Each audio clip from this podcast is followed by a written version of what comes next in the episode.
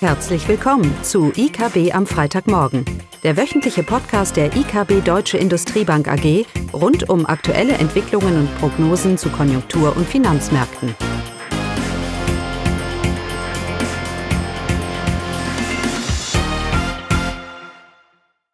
Willkommen zu IKB am Freitagmorgen, heute mit Klaus und mir, Eugenia.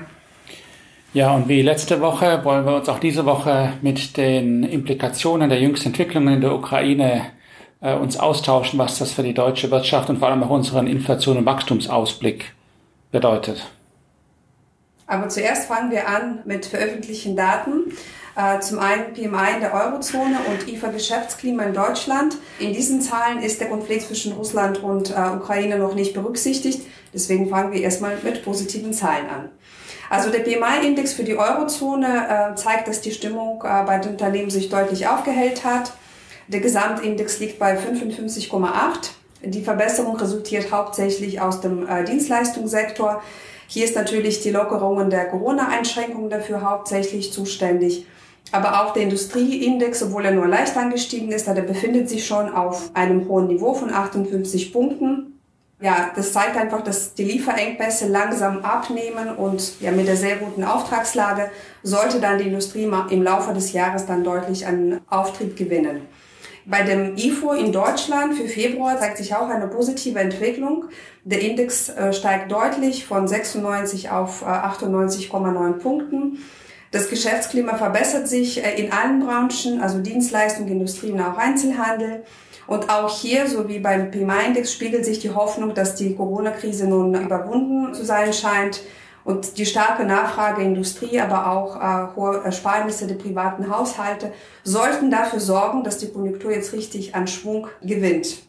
Aber wie ich am Anfang gesagt habe, hier in diesen Zahlen ist natürlich der Konflikt äh, zwischen Russland und Ukraine der jetzt in den letzten Tagen sich deutlich zugespitzt hat, ähm, nicht in den Zahlen berücksichtigt. Und so ist es eben ein sehr großer Unsicherheitsfaktor für die weitere Konjunkturentwicklung, ähm, sowohl für Deutschland, aber auch für die Eurozone.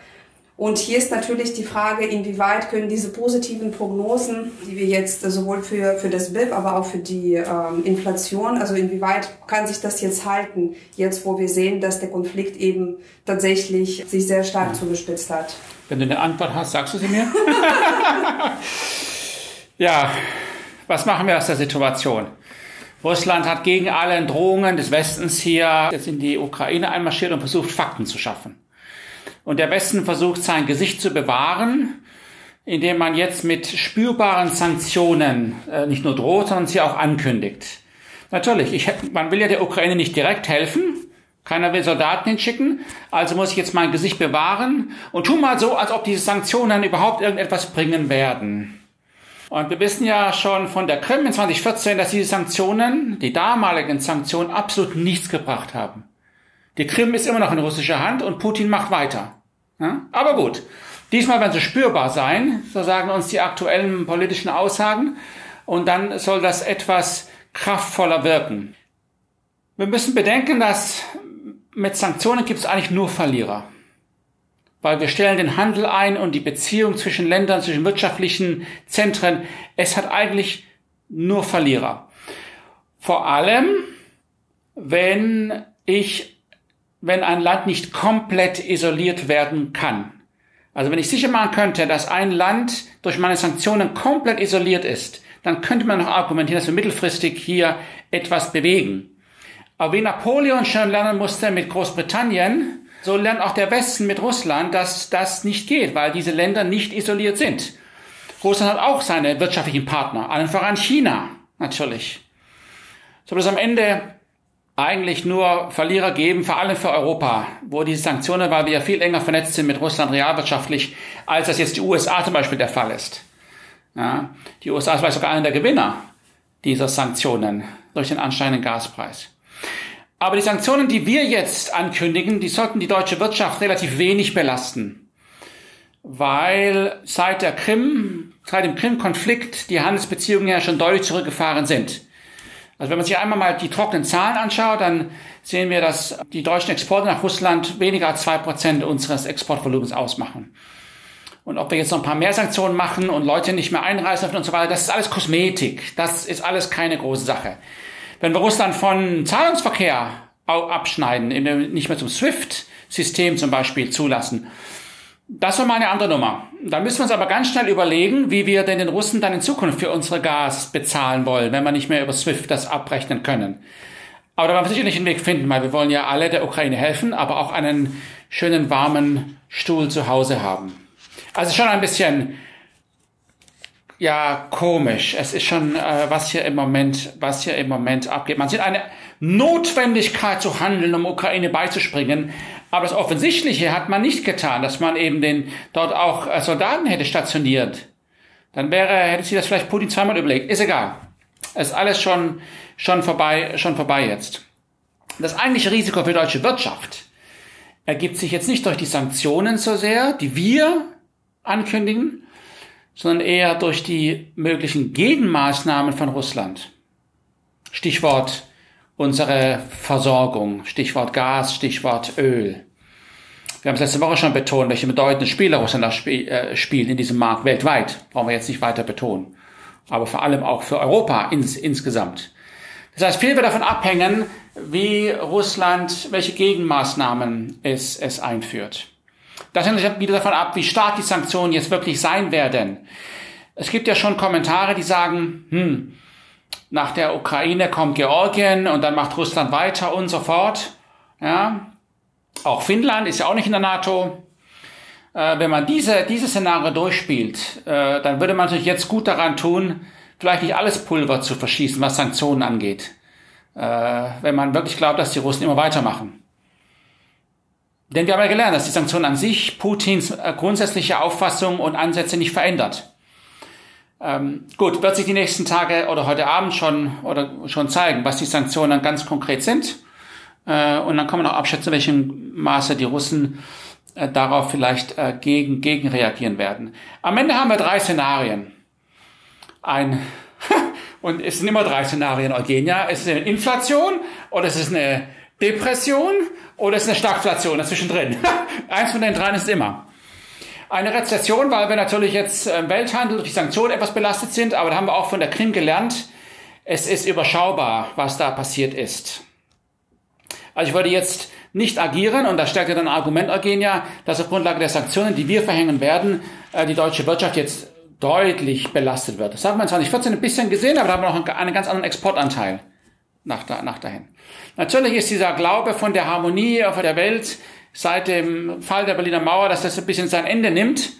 Gut, was für Konsequenzen das hat, das wird sich noch, wird sich noch zeigen. Wir drängen natürlich Russland mehr und mehr mit China zusammen in so einen, in so einen Block gegen den Westen. Das war, aber das, äh, auch das hat realwirtschaftlich jetzt erstmal äh, nicht, so, nicht so bedeutend. Also das, äh, die Sorge, dass wir äh, auf Grundlage von Sanktionen, die wir jetzt äh, äh verkündigen, wir hier eine de deutliche Rezession erleben, äh, das glaube ich nicht. Ich glaube, die Prognosen, die wir haben fürs Wachstum, sind da relativ robust.